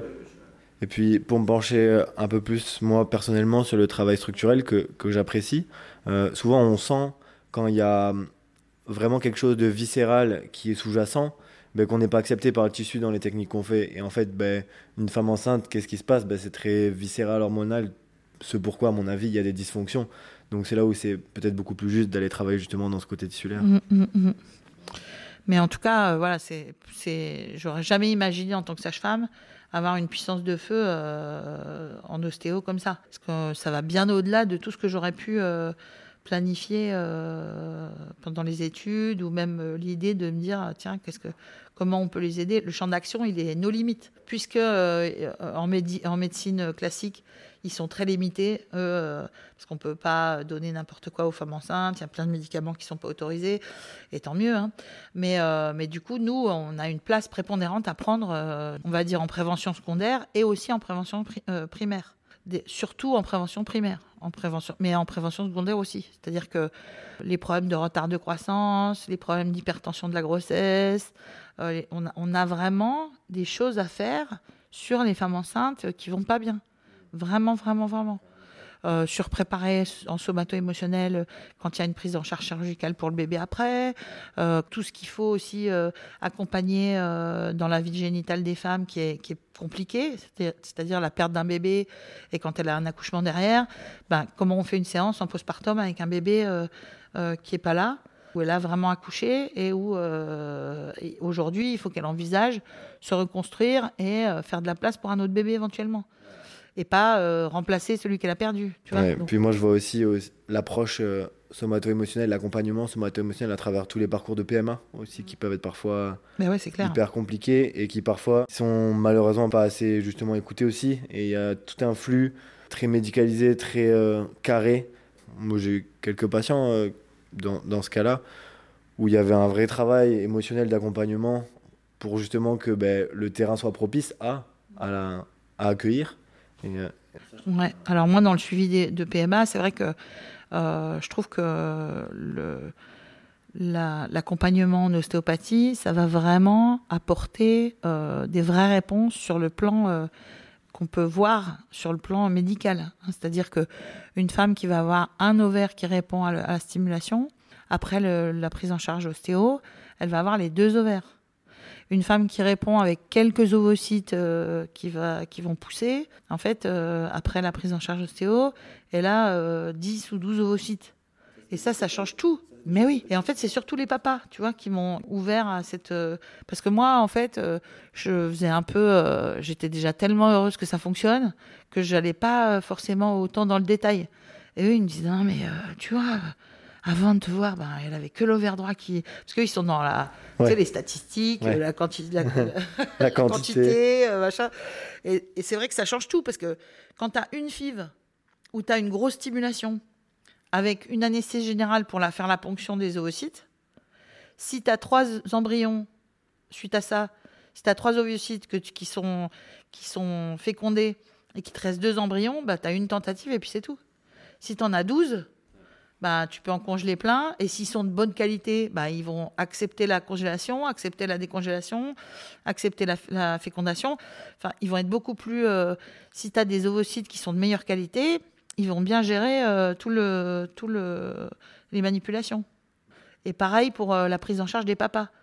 Hein, je, je- je- on en parlait tout à l'heure. euh, J'ai démarré un stage il n'y a pas longtemps euh, avec beaucoup de- d'enthousiasme. Ouais, je, comptais y venir, mais on peut aborder le sujet maintenant, c'est hyper cool. ouais, Euh, donc, ta formation sur le masculin, voilà, qui, c'est a, ça. qui a vu le jour il y a peu de temps. Bah oui, parce qu'en fait, finalement, j'ai beaucoup, beaucoup, beaucoup travaillé sur le féminin pendant toutes ces années, mais finalement, euh, je me rends compte que euh, aujourd'hui, le masculin, il est, il est, il est peu euh, valorisé dans le, dans le positif euh, du, du- de ce que ça a à voir. Notamment, moi, j'ai beaucoup réfléchi par rapport aux, accouchements, parce qu'il y a pas mal de courants qui disent que finalement l'accouchement c'est une affaire de femmes, que finalement les enfants c'est une affaire de femmes. Et je trouve que bah, ça me gêne en fait. Moi je- je trouve que bah, en fait non, les hommes ils ont leur place et plus on va leur faire de la place, plus ils vont la prendre et plus euh, moins on aura, euh, on sera dans le contrôle suprême. C'est-à-dire en fait pour moi la, réalisation de, de, de, l'arrivée d'un enfant c'est la complémentarité du couple. Et, euh, clairement, le fait de pouvoir avoir chacun sa place, alors pas dans une notion de, de mettre tout le monde à une place euh, déterminée, mais c'est plutôt euh, retrou- retrouver le, l'inné de, du mammifère qui m'intéresse. C'est-à-dire que plus on se rapproche de, fonctionnements euh, animaux, plus ça va être, plus on va être dans le juste en fait, parce qu'on est fabriqué pour ça et que Plus on, on s'écoute, en fait, on écoute vraiment le côté intuitif de, Oui. de ce qui est en Oui, plus on s'éloigne de, nos, de notre inné, plus on, on vrille, hein. plus, ça finit par être récessif et, et problématique. Donc, euh, moi, je trouve que les papas, ils ont une place prépondérante dans l'accouchement, en tout cas dans comment j'envisage l'accouchement, et que plus ils vont prendre de la place, plus ils vont euh, s'investir dans, le, dans la prise en charge de la douleur. euh, Dans, si tu as vu euh, sur Instagram les petits collages euh, du, du champ prénatal avec les papas, tu vois leur tête ils sont juste merveilleux, quoi. Ils ont chanté pendant une heure, ils sont au taquet, et, et là, ils se sentent utiles. Je pense qu'il n'y a aucun papa que j'ai préparé, même ceux qui étaient euh, pas. Les, très plus- à les plus loin de ça, qui disaient qu'est-ce que je suis en train Ouais, de faire. ils, ils, ils tombaient pas dans les pommes, en fait. Ils, ils sont dans l'action et ils sont fatigués après l'accouchement. Et ils disent on a accouché. Ils disent pas euh, parce qu'ils ont donné toute leur tripe euh, de vibration. T'apprends en fait au, au couple à chanter. Ouais. À faire de la vibration. Chanter, c'est un, un bien grand mot. On va plutôt dire vibrer. Mais euh, voilà, vibrer pendant l'accouchement pour pouvoir faire des sons comme les joueurs de didgeridoo les, ou les, les, les bons tibétains qui font. hum, Tous les hommes. Voilà. Euh, en, pendant la grossesse, c'est surtout les sons O et A qui vont, euh, qui vont travailler. Donc, simplement, je leur fais des beaux. Parce que ça va être, par effet réflexe, un travail aussi sur le périnée. Plus le pharynx est détendu, donc pour chanter, tu es obligé quand même d'avoir un pharynx au juste tonus, plus le périnée euh, va être relâché et moins il va déchirer, plus ça va être physiologique, plus tu es dans le geste corporel. Oui, plus ça va être simple. Ce que je pense aussi, c'est plus euh, à ce moment-là, euh, le père comme la mère va justement quitter le cortex préfrontal et le mental, et plus ils vont juste être à l'écoute de ce qui se passe dans le corps. En fait, ça te fait, ils sont graves, ça fait, fait fabriquer plus d'endorphines naturelles. Donc en fait, ça te met en transe. Tu vois, la transe euh, de l'accouchement.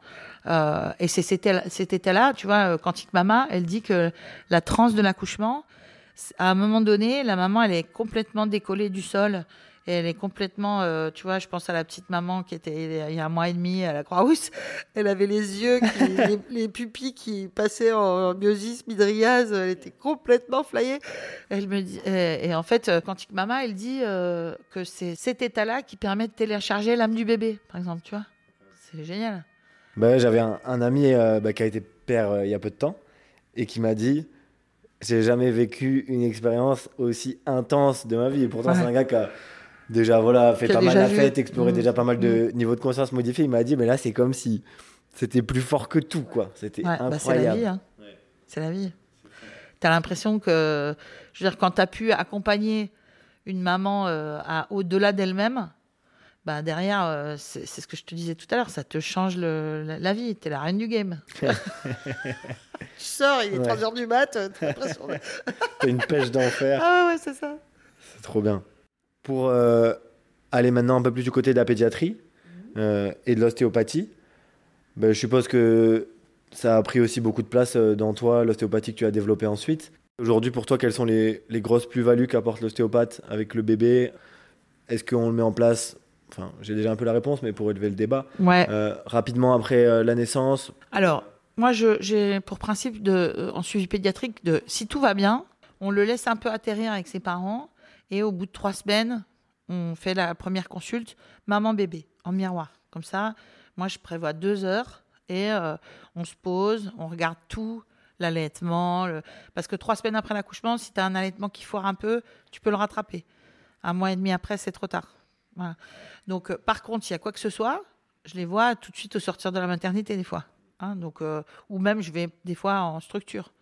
Alors, des fois, c'est autorisé, des fois, c'est toléré, des fois, c'est des fois, je suis la cousine, tu vois. Bon, bref, c'est. Mais euh, c'est vraiment intéressant de s'adapter au coup par coup.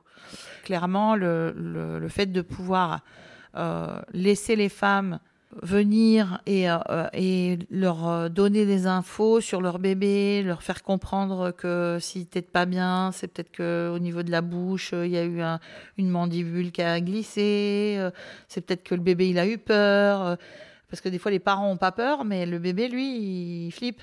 Et donc de remettre tout ça un peu au, clair en termes d'écoute et de compréhension, ça, change tout. Il y a des femmes aussi qui euh, réalisent que finalement, tu vois, la dernière fois, j'avais une stagiaire, elle s'en voulait de ne pas avoir accompagné son bébé, de, elle avait l'impression d'avoir laissé euh, son bébé à un moment donné de son accouchement, sauf qu'en fait, elle a fait une hémorragie de la dévance et qu'en fait, c'est pas qu'elle a laissé son bébé, c'est qu'elle a fait tout pour survivre. Et qu'en fait, euh, je lui dis, non, mais là, en fait, elle avait pas réalisé. C'est comme si elle était tellement dans le sacrifice de tout faire pour son bébé qu'elle avait même pas réalisé qu'elle avait failli mourir. Et donc, ça, c'est vraiment hyper important de le remettre en place pour que euh, ce soit des. Comme si tu remettais en place les pièces du puzzle pour avoir une vision, pas pour refaire l'histoire, mais pour avoir une vision plus juste de ce qui s'est passé. C'est-à-dire que si pour elle, euh, c'est tellement horrible d'imaginer qu'elle a failli mourir qu'elle peut même pas l'envisager dans sa tête. Bah, en fait, elle va le chanter et elle va mouliner sur des trucs qui sont pas importants. Et euh, du coup, c'est son bébé qui va payer la facture de tout ça parce que euh, elle sera pas au bon endroit dans son rôle de mère plus tu vas la ramener là où elle doit être, plus, euh, plus elle va pouvoir euh, se détendre, accepter d'intégrer que oui, bah, en fait, euh, effectivement, si on regarde dans la lignée, son arrière-grand-mère est morte dans un bain de sang et que voilà, ça explique pas mal de choses, mais qu'elle, elle a traversé et qu'elle a résolu le, le, truc et que aujourd'hui, elle va dire à son bébé, bah, en fait, je, je, pensais que je t'avais abandonné, mais finalement, je me rends compte aujourd'hui que j'ai fait ce qu'il fallait pour survivre et rester avec toi. Et aujourd'hui, je suis là et je vais, je vais être là vraiment pour toi. Et les enfants, ils sont pleins d'amour, en fait. Donc, il n'y a pas un enfant qui est méchant ou qui est pas. Ils sont tous gentils, en fait, les enfants. c'est sûr que quand tu nais. Euh, quand ils deviennent chiants, c'est que euh, on, ne les a pas compris. C'est qu'ils souffrent, c'est qu'ils sont pas bien. Donc, euh, en termes d'éducation, euh, de soins, ça va être vraiment important d'emmener les parents dans cette dynamique-là. Tu vois, moi, je sais que, par exemple, euh, euh, il y a un super compte Instagram qui s'appelle Papa Positive pour la verbalisation pour les hommes. Parce que je me suis rendu compte quand même que c'était quand même très compliqué des fois pour les hommes. C'est-à-dire, tu n'as pas le droit de pleurer, tu n'as pas le droit de. Hein, tu es un homme et tu, tu serres les dents. Finalement, on se rend compte que des fois, les enfants, ils ont besoin de thérapeutes hommes aussi pour réparer euh, leurs blessures et ce qu'ils ont vécu petit et, euh, et que nous, bah, on n'a pas les cartouches. Hein. donc, euh, je me réjouis de voir qu'il y a de plus en plus d'hommes qui viennent aux formations en périnatalité. C'est vrai que pour eux, c'est difficile parce qu'ils se disent ouais, est-ce que vraiment j'ai ma place? Est-ce que bah, en fait, si, bien sûr que les hommes ont leur place en, en, salle d'accouchement, en, en, soins pour les enfants, parce que retrouver la confiance et transmettre la positivité de l'homme, Aujourd'hui, on en a besoin. Après, les, tout ce qui s'est passé, les hashtags MeToo, les, euh, euh c'est clair que euh, la violence aujourd'hui est encore bien présente. Hein. On sait que j'ai fait un live l'autre fois avec Nathalie euh, euh qui, qui, qui, fait les fleurs de bac là et qui qui sur les bébés secoués. Bon, bah, en fait, on sait que 70% des bébés secoués, c'est par les hommes.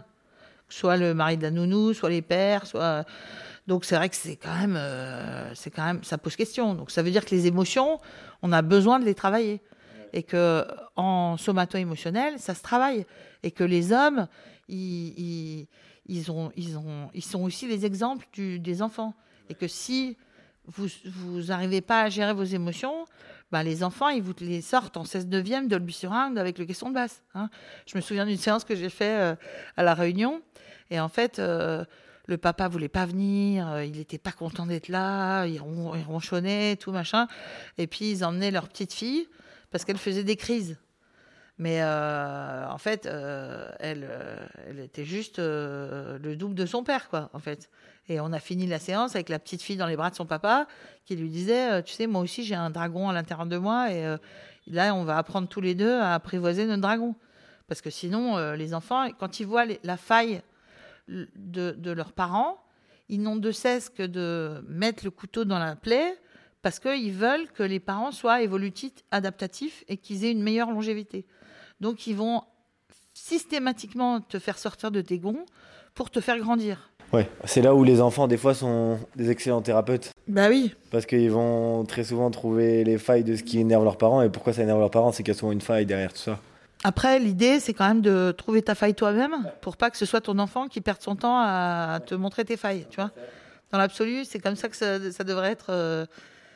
Mais c'est vrai qu'il y a comme un héritage un peu autour de l'homme, du masculin et de l'émotionnalité, de la vulnérabilité, euh, que je retrouve beaucoup en, travaillant en émotionnel avec certains hommes, où on voit la vulnérabilité toujours comme une faiblesse, euh, alors mm, que c'est tout mm. l'inverse et que ça permet d'avancer, c'est une force et que souvent, ben, malgré tout, l'enfant va reproduire peut-être un peu ça, quoi. Il va toujours mimer, il va mm. toujours voir comment son père, même si évidemment c'est aussi parfois présent du côté des, des, mères, mais voilà comment ça fonctionne et il va réimprimer ça. Et c'est bien de pouvoir travailler. Bah, c'est sûr qu'aujourd'hui, il y a des, des, figures masculines qui sont beaucoup euh, dans la réflexion, l'ouverture. Il y a Ben Nevers aussi qui a écrit, euh, qui, qui, qui, a, qui, fait des, je sais pas si tu as vu, il fait des, des, des, entretiens avec des hommes euh, pour parler de, de tous les domaines du, librement quoi en fait et avec une autre euh, avec une autre euh, injonction que euh, sois fort et tais-toi tu vois en gros c'est vraiment il les, les entretiens c'est entre hommes t'as jamais vu ça? Non je, je ah bah, il faut regarder ouais Carrément. et vraiment c'est chouette de pouvoir aller pour comprendre quelles sont les qualités et l'évolution les, vers laquelle ben, l'homme évolué d'aujourd'hui va pouvoir se placer. Mmh, carrément. Pour euh, travailler le somato-émotionnel avec des adultes, je, je, vois un peu la chose parce que j'y suis sensibilisé. On peut mettre des mots, on peut expliquer, on peut faire conscientiser euh, bah, par la verbalisation et par le ressenti. Euh, pour le bosser avec des bébés, toi qui t'y connais bah, là-dedans. C'est pareil. Hein. Ouais, mais... En fait, les bébés, ils te parlent. Ouais. tu vois, si tu poses des questions, à un moment donné, le bébé fait. Et en fait, tu sais que bah, si tu parles de la grand-mère à ce moment-là, bon, bah, il faut creuser un peu sur la grand-mère. Dans son corps, tu vas sentir, quand tu l'as contre toi et que tu fais la séance euh, sur la table, eh ben, tu vas sentir que quand tu poses la question sur le papa, comment il s'entend en ce moment, euh, la maman, tout ça, tu vas sentir que tout son corps se, fige ou se raidit, ou euh, qu'au contraire, les, les, lésions, elles vont s'amplifier dès que tu parles de tel ou tel sujet. Donc, il va falloir aller investiguer. Euh, est-ce que l'enfant se sent responsable de quelque chose? Est-ce que l'enfant euh, a l'impression a eu trop peur euh, d'être responsable de la mort de sa mère ou de la, de la du stress de son père ou... En fait, on tourne autour un peu des mêmes choses. Bien hein, sûr, ça peut être autour d'une vraie verbalisation à côté avec les parents. Je suppose que ça peut être aussi en intention. Alors moi, je trouve qu'on est quand même des êtres de verbe et que tu vois euh, savoir que tu que es aimé par quelqu'un ou entendre quelqu'un te dire je t'aime ben c'est pas tout à fait pareil. Tu vois voir la mer ou aller dans les vagues c'est pas la même chose. Tu vois imaginer que tu prends une douche ou la prendre en vrai c'est pas pareil. Ouais donc toi tu verbalises beaucoup. Ah, moi je verbalise ouais. et dans ce côté euh, parce qu'il y a un côté enfin je verbalise non. J'accompagne les parents à verbaliser leur enfant. Ce qui va permettre leur permettre d'être autonomes par rapport à la verbalisation. C'est-à-dire que je vais pas hésiter à leur dire, un peu comme en constellation familiale, tu sais, quand euh, l'intervenante, elle dit, vas-y, dis-lui ça si c'est juste pour toi. Et donc les parents, que ce soit le, papa, la maman, chez moi, c'est pas les enfants qui pleurent. Hein. il y a 15 jours, là, j'avais une séance où le petit il était en mode euh, version plage. C'était la première séance. Il, avait quel âge? euh, Il avait, je sais pas, 4-5 ans. Et il avait les, les, les, bras derrière la tête, comme ça. Et puis les, parents, les deux parents étaient de chaque côté, pleuraient. chaud de larmes. Et, euh, et on parlait de l'arrivée euh, de, la naissance où il y avait eu un gros, euh, un gros souci. Et donc, il lui disait Pardon, on n'a pas compris que tu avais mal, on n'avait pas compris que tu avais peur. On, t'aurait expliqué si on avait pu. Là, ça s'est passé trop vite. Et on était, on était trop et bouleversés. On n'a pas compris qu'il fallait te prévenir. Si on, si on avait su que ça te rendait autant de chagrin, autant de colère, on t'aurait, euh, on t'aurait prévenu, on t'aurait consolé. Euh, et voilà. Et les enfants, le, secret en pédiatrie, c'est de reconnaître la souffrance. Une fois que l'enfant, en fait, euh, souvent l'adulte, l'adulte va se cantonner à culpabiliser dans son coin. Mais en fait, l'enfant, il est toujours tout seul et il est toujours souffrant. Si tu arrêtes de culpabiliser ce qui est très égocentré finalement, hein, et que tu tournes vers ton enfant et que tu lui dis qu'est-ce que je peux faire pour toi pour que tu ailles mieux, ben en fait, euh, je suis désolée de ce qui s'est passé. Les enfants, ils sont pleins de, d'ouverture. Hein. Ils vont dire mais maman, euh, t'inquiète, euh, tu sais, je t'aurais quand même choisi. Hein. C'est, c'est quand même toi que j'ai choisi. Et t'es la meilleure maman pour moi.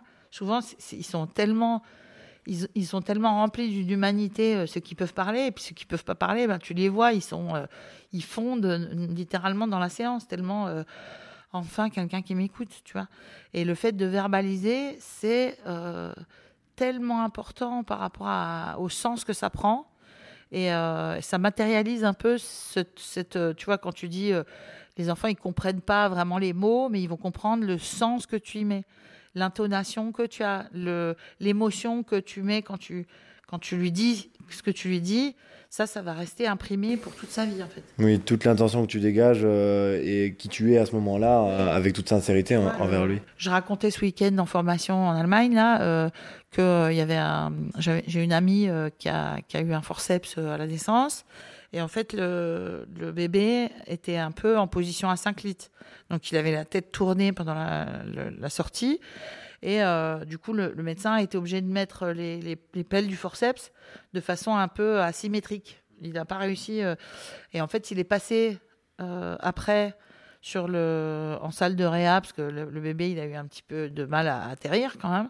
Et il lui a parlé. Mais vraiment d'une justesse. Il lui a dit pardon mon petit bonhomme, je suis désolée, euh, ça doit pas être facile comme arrivé. Tu sais là j'ai été obligée de te prendre un peu euh, euh, par l'œil là. Euh, T'as un petit cocard, mais t'inquiète pas, je j'ai pas pu faire autrement.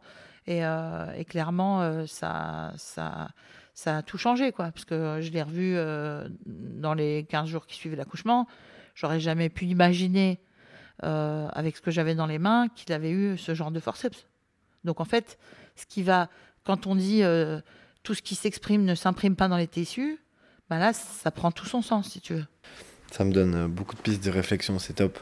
Pour revenir euh, sur le soin ostéopathique du nourrisson, Quand tu traites un nourrisson, c'est beaucoup de tissulaire, de suivi. Est-ce qu'il y a des choses que tu vas plus faire que d'autres à travers l'ostéopathie? Alors, on va dire que plus l'enfant euh, est traumatisé de l'accouchement, on va dire, ou de la grossesse, plus il va, il va falloir y aller très très en douceur. Plus euh, le travail est global, plus ça va être puissant. Et vraiment, j'encourage tous les, tous les ostéos à euh, donner la possibilité aux enfants pendant les séances de, euh, ce qui n'est pas tout le temps facile, hein, de se libérer. Donc ça veut dire que les bébés, des fois, ils vont pleurer, ils vont s'énerver, euh, ils vont râler. Et c'est vrai qu'en tant qu'ostéo, tu as envie de faire une séance, tu sais jamais comment trop ça, ça se passe. Alors, c'est vrai qu'avec l'expérience, tu vois, moi aujourd'hui, j'explique aux parents, je leur donne des petites clés, je leur dis, regardez, là, ils ont, ils ont les mains ouvertes, ils ne ils sont pas serrés comme ça, être euh, super mal. Euh, si tu fais un petit peu une, diversion, hop, ils s'arrêtent, ils regardent. Tu vois, ici, on a pas mal de sirènes. Dès qu'il y a une sirène, hop, ils écoutent. Donc, ça veut dire que la dernière fois, il y en avait un qui pleurait tout ce qu'il pouvait, mais il jouait avec son rocher à côté. Il lâchait pas son jeu. Tu vois, bon, c'est des petits détails qui font que, bah, en fait, il, te, il te montrent que euh, c'est OK pour eux, en fait. Hein. Moi, je sais que je demande systématiquement l'accord tissulaire aux enfants avant de poser la main, les mains et avant de les enlever. Et systématiquement, quand je fais des postures, soit en extension, soit en flexion, soit je vais demander j'allais dire minute par minute, seconde par seconde, nanoseconde par nanoseconde, si c'est OK. Est-ce que tu veux plus? Est-ce que tu veux plus? Est-ce que tu veux plus? Je suis vraiment dans euh, l'ajustement au milli, au micro, au micron près, de dire OK, ben là j'y vais encore, encore, encore. Est-ce que c'est toujours bon? Est-ce que c'est toujours bon? Pour arriver à vraiment les remettre dans des fois des postures qu'ils ont eues d'accouchement où ça s'est coincé, des postures de grossesse où ils ont eu une contraction euh, en extension totale et ils l'ont mal vécu parce qu'ils euh, n'arrivaient plus à se mettre à l'envers. Donc moi, je, je conseille vraiment beaucoup l'écoute l'écoute, l'écoute, l'écoute, et euh, de, travailler aussi. Euh, tu vois, moi j'ai eu des belles expériences avec Robert Rousse, qui était euh, un ostéopathe, je crois originaire de Bordeaux, qui a beaucoup travaillé au, Canada, qui faisait beaucoup de pédiatrie. Lui, il considérait que voilà, tu mettais les postures, tu allais dans la posture de confort de l'enfant, d'accord, et puis tu attendais que que là, tu, tu laissais pas de fuite tu faisais vraiment euh, la contrainte sur, euh, sur euh, tant que le corps avait envie, en mode compression ou décompression, extension, avec bien sûr une protection de ces océans, avec pas des compressions pour comprimer, mais, mais une écoute tissulaire. Vraiment un, suivi de facilitation tissulaire. Voilà mais vraiment, vraiment une compression où tu sens le bébé qui, se rétrécit, qui se concentre et qui vraiment va dans quelque chose de très bénéfique pour lui. Et puis à un moment donné, tu as le, le, déclic de la vie qui, qui s'ouvre. Et en fait, euh, parce que tu n'as que deux mouvements, hein. as soit le, je, me, je, me, comprime, soit je m'ouvre. Et, en fait, quand tu vas dans l'exagération euh, de la fermeture, ben, au bout d'un moment, la vie reprend son, schéma et tu sens cette pulsion vitale qui est juste euh, énorme et qui va pouvoir s'exprimer et s'ouvrir dans tous les tissus de l'enfant. Et ça, c'est un bon moyen pour pouvoir faire déjà un, petit tri et déblayer un peu pas mal de choses euh, après l'accouchement, après la grossesse, s'il y a eu des compressions. Voilà, donc ça déjà, c'est une bonne base. Et, et ensuite, bah, je vais vraiment aller revoir tout ce qui s'est passé pendant la grossesse, tout ce qui s'est passé pendant l'accouchement qui pourrait impacter le bébé et euh, en lui réexpliquant bah, que c'est pas à cause de lui, que c'est pas. Là, quand tu sais, tu verbalises oralement. Ouais, je vais dire, euh, voilà, tu sais, euh, je vais demander à la maman, par exemple, est-ce que, est-ce que pour vous, c'est cette naissance prématurée, par exemple, est-ce que vous culpabilisez? Elle me dit bah oui parce que j'ai fait de la voiture et puis en fait je vois bien que derrière j'ai eu des contractions, puis en plus j'étais constipée. La sage-femme m'avait dit de ne pas être constipée, puis en fait euh, j'ai pas fait assez attention, je me suis pas rendu compte. Du coup, euh, voilà quoi. Donc le fait de lui dire, bah, c'est pas pas parce que tu n'étais pas assez bien que tu es, sorti trop tôt, et ça n'a rien à voir avec toi. Et, ta maman, bah, peut-être qu'on lui a pas assez bien expliqué, parce qu'on est responsable en tant que professionnel de santé de faire passer notre message. Si le message passe pas, c'est pas que le patient est nul, c'est que toi, tu n'as pas été assez bon. Je pense que c'est un, c'est un bon raisonnement à avoir Ah en tant bah que oui, oui, thérapeute. bah, c'est- ça, te, ça te remet à ta place, si tu veux. Parce que souvent, les professionnels, ils disent euh, les patients, ils écoutent pas, c'est nul. Mais non, en fait, non, non, non, non, c'est que toi, tu n'as pas trouvé les mots pour que ce patient-là, il puisse tilter. Tu vois, il y a des femmes qui euh, vont pas avoir un, un référentiel. euh, T'as jamais le meilleur référentiel que ta voisine. Ouais, il faut s'adapter euh, à l'infini, Ouais, Euh, à se mettre au niveau de la personne avec qui on est, euh, essayer de trouver les mots qui vont pouvoir percuter par Ouais, rapport à, ce qu'elle entend. Mm. et- Mais c'est vrai que le plus beau cadeau euh, professionnel que, que je reçois euh, régulièrement, c'est que pour la- le suivi pédiatrique, c'est que les petits, ils sont responsables de leur suivi, du suivi de leur santé euh, à partir de allez, 3 ans maintenant. Tu vois je disais 5 jusqu'à présent, mais là, j'en ai un, il me l'a fait l'autre fois. euh, Sa maman, elle me fait. Ça fait un mois que tous les jours, il me demande si on vient chez toi. Est-ce que c'est aujourd'hui chez Elisa? D'accord. Est-ce que c'est aujourd'hui chez Elisa? Et en fait, ils n'ont qu'une envie, c'est. pour- Alors que, une fois qu'ils sont ici, quand il faut euh, monter sur la table, des fois, ils voient bien que c'est pas si facile. Ils reculent un peu des fois. Mais, euh, encore que je trouve que c'est, tellement. Je suis tellement euh, émerveillée de voir que ils sont. euh, quand ils ont compris le processus, ils, ils déballent tout leur euh, émotionnel en 5-10 minutes et blablabla, ouais, mais j'ai ça qui m'ennuie. euh. Et puis après, hop, euh, ils font bon, bah maintenant on va jouer. Ah bah non, j'ai encore deux, trois trucs à faire. j'ai pas fini moi. Mais euh, c'est vrai que l'autonomie sur la prise en charge médi- médicale de santé, elle est juste euh, bluffante parce que je pensais pas que ça, ça pourrait se traduire par ça. C'est-à-dire que les enfants que tu suis tout petits, après, ils acceptent plus d'être mal dans leur corps.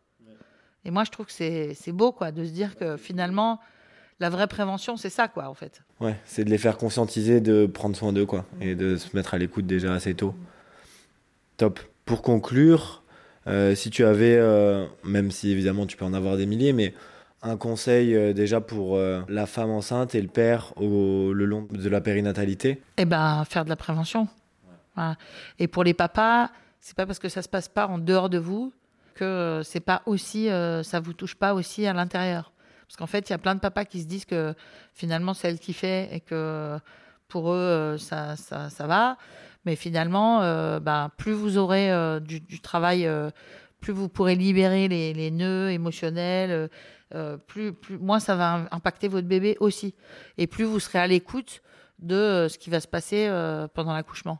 Parce que clairement, le fait de pouvoir être partie prenante de cette aventure-là, ça va donner du, potentiel à tout le couple et à toute la famille derrière.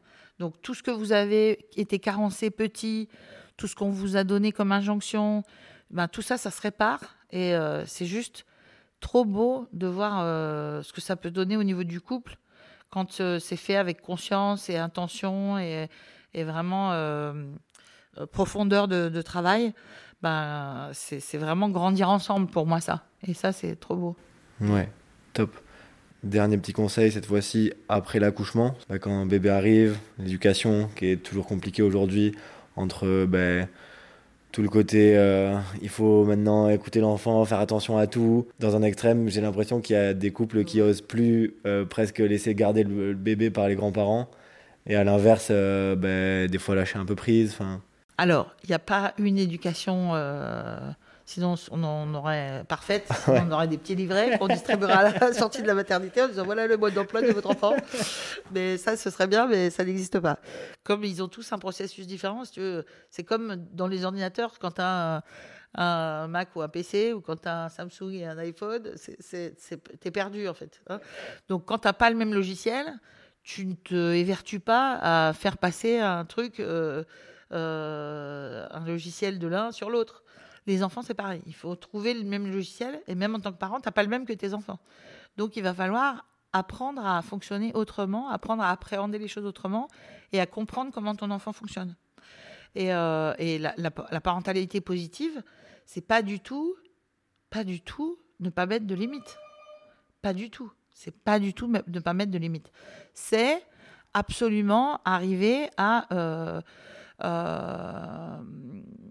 poser ses limites, mais dans la, dans la, dans la qualité d'écoute nécessaire pour que ce soit un cadre solide qui fasse full chrome, mais souple et neutre. C'est-à-dire qu'il n'y a pas d'humiliation, il n'y a, pas de, de, a pas de punition, il n'y a pas de chantage affectif, il n'y a, a rien qui va être euh, euh, pas, pas pour faire grandir l'enfant.